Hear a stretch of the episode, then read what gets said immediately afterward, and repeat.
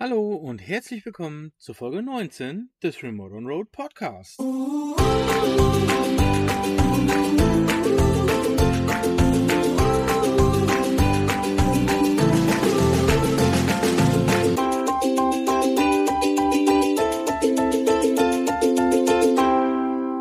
Heute geht es mal um das Thema Stellplatzsuche. Wir haben euch bei Instagram gefragt, welche Themen ihr gerne im Podcast besprochen haben möchtet und das war unter anderem eins der Themen, welches gewünscht war. Also heute das Thema Stellplatzsuche, eine Camperfolge. Fangen wir mal damit an, was Stellplätze überhaupt sind. Na, es gibt ja Campingplätze, die sind dann volles Programm, da könnt ihr waschen normalerweise, da könnt ihr duschen, da gibt's Toiletten, eine Spülküche, eine Outdoor-Küche unter Umständen auch, da habt ihr eure eigene Parzelle, könnt euch da ausbreiten, häuslich einrichten. Weiß der Geier, alles, inklusive Markise. Restaurant, Minimarkt, Genau, irgendwas genau. zum Einkaufen, alle Möglichkeiten, WLAN des Öfteren, Vielleicht auch ein Pool, je nachdem, das gibt's in Italien tatsächlich öfter. Kinderbelustigung, was weiß ich, alles Mögliche. Der Campingplatz ist so das Hotel unter den Stellplätzen. Dann eins drunter sind bezahlte Stellplätze. Da habt ihr unter Umständen auch schon Service im Sinne von Strom, Wasser und Toilettenentsorgung. Aber ansonsten halt nicht viel. Ihr könnt euch da auch vors Auto setzen und eventuell auch grillen, je nachdem. Das steht dann meistens auf den Schildern, was erlaubt ist, was nicht. Und dann gibt es die unbezahlten Stellplätze. Das sind meistens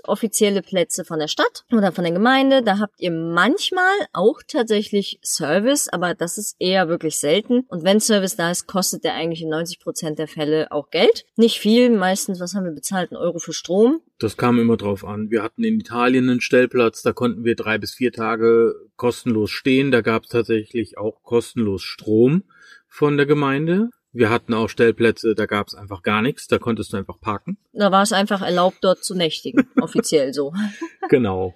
Und es gab auch Stellplätze, die über alles verfügt haben. Da war ein Minimarkt bei, da gab es eine Rezeption, ähm, da gab es halt klassisch Fair- und Entsorgung, es gab sogar Duschen extern, also da gibt's wirklich von, ja, bis, kann man leider so sagen. Ja, also, und es ne- ist auch nicht länderspezifisch. Also auch da gibt's überall alles. Genau, eine Klassifizierung lässt sich da halt so jetzt auf Anhieb nicht machen.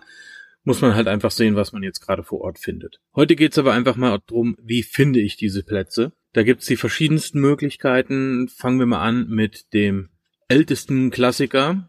Das wäre ein Stellplatzatlas zum Beispiel. Einfach riesendicke Wälzer, wo im Grunde genommen, naja, Stellplätze beschrieben sind, wo dann die Karte dazu ist, damit ihr halt gucken könnt, okay, da und da muss ich jetzt hinfahren und da kann der Stellplatz sein. Nachteil natürlich super kompliziert. Ich muss dann riesen Literatur mit mir rumschleppen.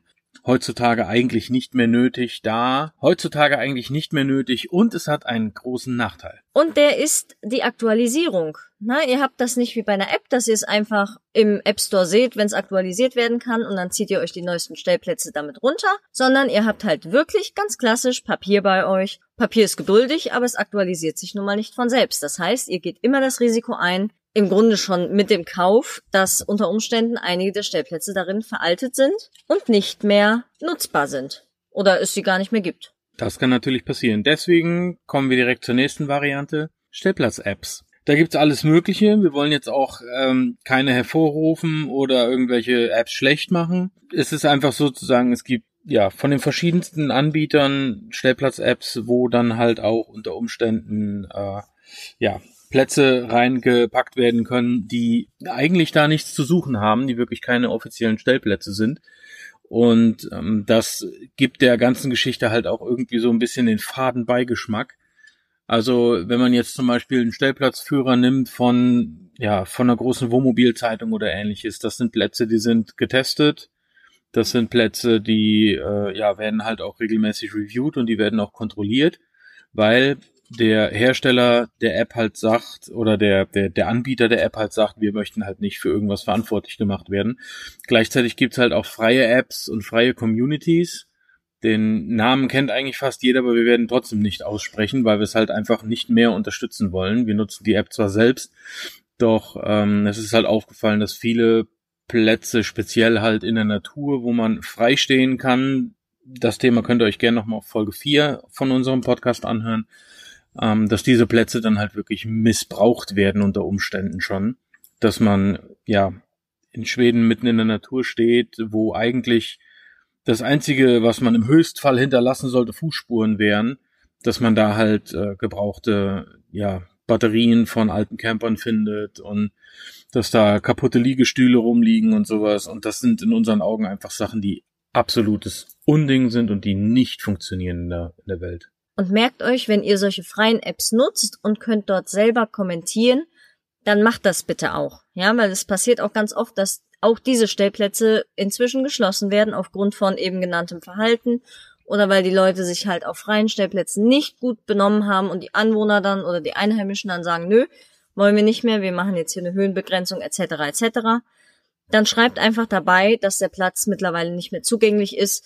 So reduziert man halt auch nach und nach äh, einfach auch die Gefahr für Leute, die es eilig haben, die nachts in einer Notsituation weg mussten und das wäre der nächstbeste Platz und der ist dann plötzlich gesperrt. Das ist immer doof, sowas. Also im Interesse aller, benehmt euch einerseits und andererseits tragt's ein, wenn die Plätze nicht mehr aktuell sind. Denkt halt auch dran, dass solche Apps und solche Kommentare und solche Plätze nicht nur von Leuten gesehen werden, die sie sehen sollen. Wichtig, genau. Wir haben auch die Erfahrung gemacht, dass viele Plätze, die halt eingetragen werden mit ähm, ja, nennen wir es mal in der Natur, wo ich mir halt wirklich eigentlich unbehelligt stehen möchte, am besten keine Menschenseele oder so, dass das immer, immer wieder eingebrochen wurde. Und woher sollen die Leute wissen, dass da viele mit ihrem Camper, Wohnmobil oder ähnlichem stehen, wenn auch nicht möglicherweise aus solchen Apps. So. Und wer mit dem Camper unterwegs ist, der hat normalerweise auch eine Reisekasse dabei und der nimmt auch bestimmt ein bisschen Technik mit. Und das sind dann natürlich potenzielle, ja, Ziele für Diebstähle. Wenn ihr aber auf Campingplätzen zum Beispiel sparen möchtet, dann gibt es auch offizielle gute Apps, die kosten dann in der Regel.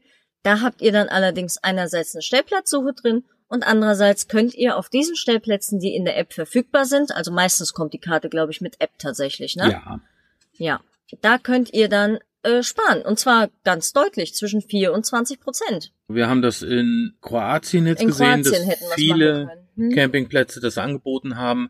Ich sag's jetzt einfach mal, es soll natürlich auch keine Werbung sein ähm, für die ADAC Campingcard. Da war es halt so, dass viele Campingplätze uns halt auch direkt gefragt haben, hier habt ihr diese Karte, dann kriegt ihr Rabatt bei uns. Das war zu dem Zeitpunkt nicht der Fall, weil wir waren Ende November, Mitte Ende November da unterwegs und haben halt gesagt, ganz ehrlich, da lohnt es sich halt nicht mehr für uns. Wir haben sie aber jetzt tatsächlich Anfang Januar Hm, fürs neue Jahr geholt. zu einem reduzierten Preis noch als, ja, ich sag mal, Early Bird kaufen können hm. und haben da noch gutes Geld gespart. Ich meine, wir hätten um die 5 Die Euro noch Hälfte bezahlt. haben wir gespart. Hm? Könnt ihr euch merken, Frühbucherrabatt gibt's. Wenn die neue App fürs neue Jahr kommt vom ADAC, äh, könnt ihr die für, ich meine, es wäre die Hälfte gewesen oder für 40 Prozent billiger bekommen. Ja. Und die gilt von 1. Januar des Jahres bis 31. Januar des Folgejahres. Genau, das heißt, wenn wir zurückfahren von Griechenland, wo wir uns ja aktuell noch befinden, dann werden wir wahrscheinlich in Kroatien die Karte des Öfteren mal nutzen können und dann wollen wir auch mal gucken, wie schnell rentiert sich so eine App.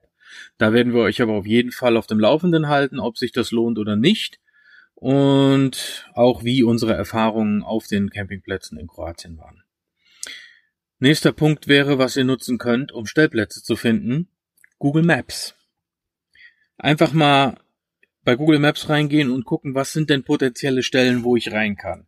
Hier ist natürlich als allererstes mal zu sagen, bevor sich hier irgendjemand jetzt berufen führt, ähm, ja, mit seinem 4x4 Fahrzeug querfeldein in den Wald zu fahren.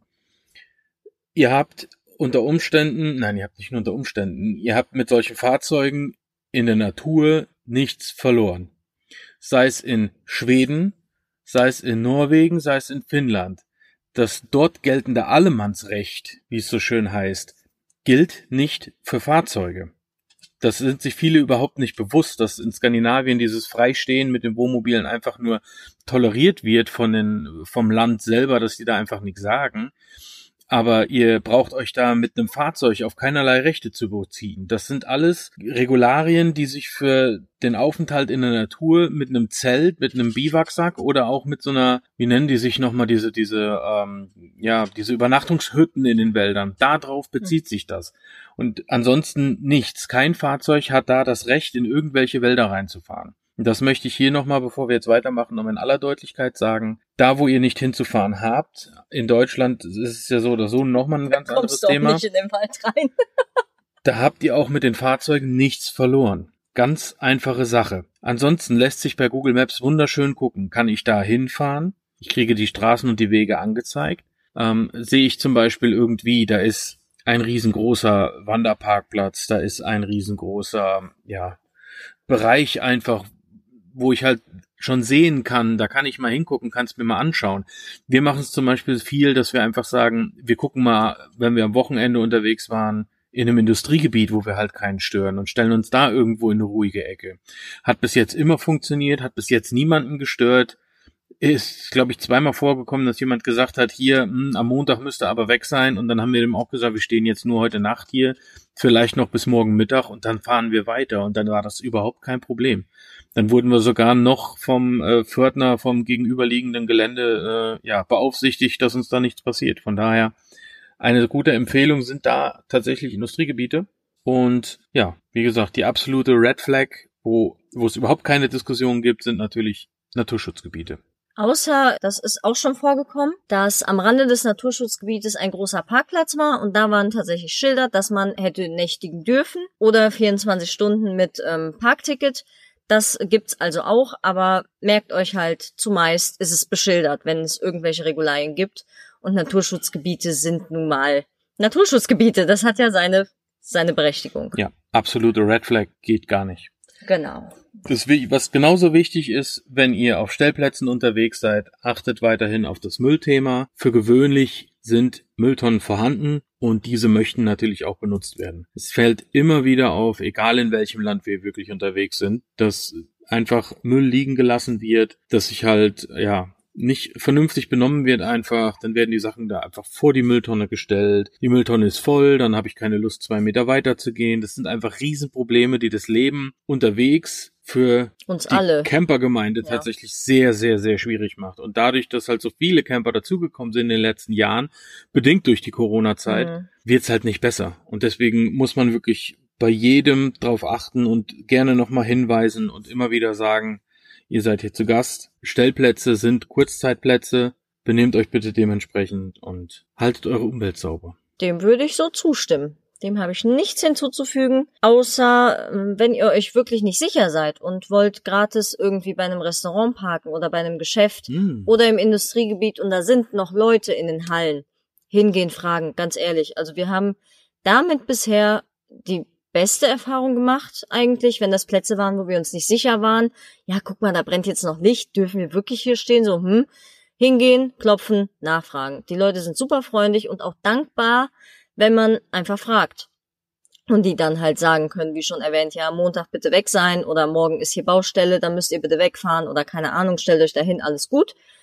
Na, das äh, hilft allen weiter. Wer, wer spricht, dem kann geholfen werden. In Europa haben wir eh die Erfahrung gemacht, dass es relativ viele Stellplätze gibt. Südeuropa wiederum wenig. Mitteleuropa sehr, sehr viele gut ausgebaute, kostenlose, kostenpflichtige, wie am Anfang schon besprochen. Und in Nordeuropa und Skandinavien eigentlich Stellplätze ja, wenig kostenlose eigentlich. Also mhm. wir haben viel freigestanden auch, ja, aber jetzt so kostenpflichtige, wie wir sie aus Deutschland oder Österreich kennen, dass ich dann halt irgendwie fünf bis zehn Euro bezahle und kann dann da stehen, dann krieg ich Strom und sowas, das habe ich da jetzt nicht erlebt. Nein. Ansonsten, ja, Italien, Wahnsinn. Frankreich gibt's ja auch sehr, sehr viele Stellplätze. Ähm, Kroatien so gut wie gar nichts eigentlich. An der Küste. Wir waren Küste, nicht im Inland im auf dem Hinweg. Aber laut App habe ich da auch nichts gesehen an äh, kostenlosen Stellplätzen. Aber schon Stellplätze wenigstens. An der Küste gab's nur Campingplätze und davon hatten im Oktober 70 Prozent zu. Ja, also wenige. Von daher bei der Stellplatzsuche lässt sich eigentlich abschließend zusammenfassen. Guckt, was ihr für App nutzt. Versucht, wenn ihr Apps nutzt, dass ihr, ja, die, die ganze Sache dann auch aktuell haltet, damit ihr halt nicht mit veralteten Daten unterwegs seid. Weist auch in den Apps solltet ihr jetzt, wir haben es damals auch so gemacht, diesen Platz, den wir da hatten mit dem wirklichen Müllhaufen, den wir da gefunden haben, und es war eindeutig Camperschrott, weil es halt genauso die, die typischen Utensilien waren, die du als Camper so mit dir rumschleppst. Schreibt es ruhig in die App rein, dass die Leute ihren Müll mit rausnehmen sollen. Das dürfen die ruhig wissen und das darf auch ruhig jeder lesen. Damit die Leute halt wissen, es sind nicht alle so. Das ist, glaube ich, schon wichtig. Ja, Google Maps, klar, hat eigentlich jeder, muss man so ein bisschen für sich finden auch, wie man damit umzugehen hat, was ist ein guter Spot, was ist ein schlechter Spot. Da kriegt man ein Gefühl für mit der Zeit, wenn man länger unterwegs ist. Ähm, ansonsten unser kleiner Geheimtipp Industriegebiete funktioniert halt wie gesagt immer ganz gut, aber ja im Ausland auch eher weniger. Hm, ja, da ist aber auch das Industriegebiet an sich nicht so verbreitet, außer wirklich mitten in der Stadt. Ja, da ist es nicht so wie jetzt bei uns in Deutschland, dass es abgeschlossene, ruhigere Gebiete sind. Also ja, ruhiger am Wochenende, sag ich mal. Ja.